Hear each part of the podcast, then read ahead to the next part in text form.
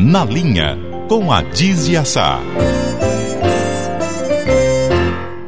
Bom dia, professora Adísia. Como vai? Tudo bom?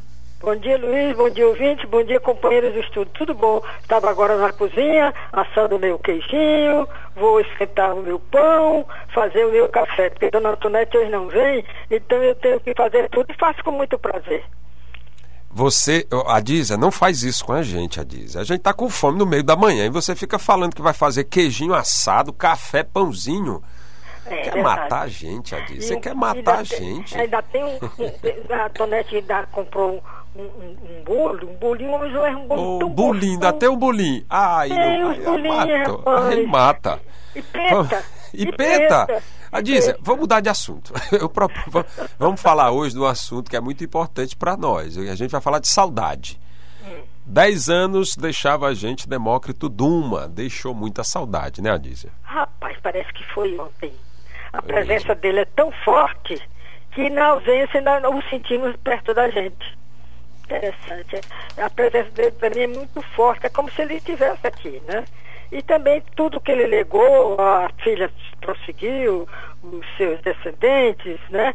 E a, a própria empresa ficou com a sua mística. De maneira que é, foi, uma, foi um, vamos dizer assim, uma estrela que percorreu o nosso universo e deixou o brilho até hoje conosco, né? É, e ele que deixou essa marca, como você mesmo fala, né? Presença muito forte aqui no legado, no que ele deixou. Ele ficou aqui muito tempo, né? Diz, é de 85 até 2008, né? Então o jornal deve muito à personalidade, à cultura, a reputação que o jornal tem deve muito a Demócrito, né? É, e a presença pessoal dele junto a nós era de muito afeto, de muito respeito, de muito carinho, porque ele era um homem doce, dócil, muito dócil. Eu nunca vi ele com raiva, nunca.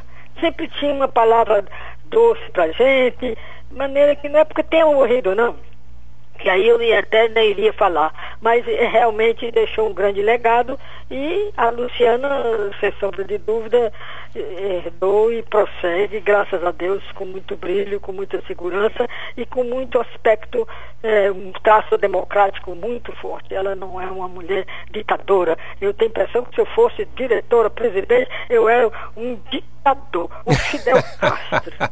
Era tudo isso que Demócrito não era. Era um não sujeito era. que tinha, tinha muita personalidade, sabia o que queria, mas conduzia com muita liderança, com muita tranquilidade, convencimento, humildade. Ele passava o tempo todo ouvindo todo mundo no jornal. Era uma pessoa que era acessível, né? Ele quantas e quantas histórias a gente sabe dele, de pessoas assim, de porteiros, pessoas assim que tinham convivência, que ele chegava, conversava, ele era uma pessoa muito aberta. Agora, eu, tem umas frases no jornal que lembram essa história que ele deixou, né? Então ele diz assim: ó, tenho a ética como guia, nossos repórteres encaram seu trabalho munidos do compromisso que tem para com o leitor. Ética como guia, bem a cara dele, né? É verdade, é verdade. Eu convivi muito de perto, inclusive junto à família, lá na, em Messejana, não é? de maneira que é, é, uma lembrança muito agradável ao meu coração e, ao mesmo tempo, uma lembrança muito dolorida pela ausência dele até hoje. É, e como o jornal, é, o jornal passa, ainda passa por grandes transformações. E na mão dele passou por muitas. Né? Olha o que ele dizia: ó, somos um jornal em mutação. Mas o que poderia esperar de um organismo vivo? Olha só que visão interessante né, do jornal. Não é uma coisa engessada, a gente está em processo de transformação acompanhando a sociedade. Né? E o que eu acho bom é que a família prossegue é, esse mesmo espírito, não é? Tem esse mesmo espírito, a Luciana, o, o Duma Neto, e todos nós que trabalhamos na empresa ficamos é, tocados pelo seu espírito, pela sua liderança e pela sua simplicidade. Ele era um homem poderoso, mas nunca usou da arrogância com ninguém nem com seus iguais, nem com seus subalternos. E como você fala, em cima do alicerce que ele fez, hoje o jornal é o que é, né? Você vê aí o que é que a direção hoje, Luciana e Duma fazem, foi muito com base aí nesse alicerce que ele construiu, né? Bom. Fica, veja você que é um dos poucos veículos no Brasil que permanece de pé. Tem um na Bahia, se eu não me engano, e a Folha de São Paulo. São poucos os veículos que prosseguem em mãos das famílias. São pouquíssimos jornais no Brasil.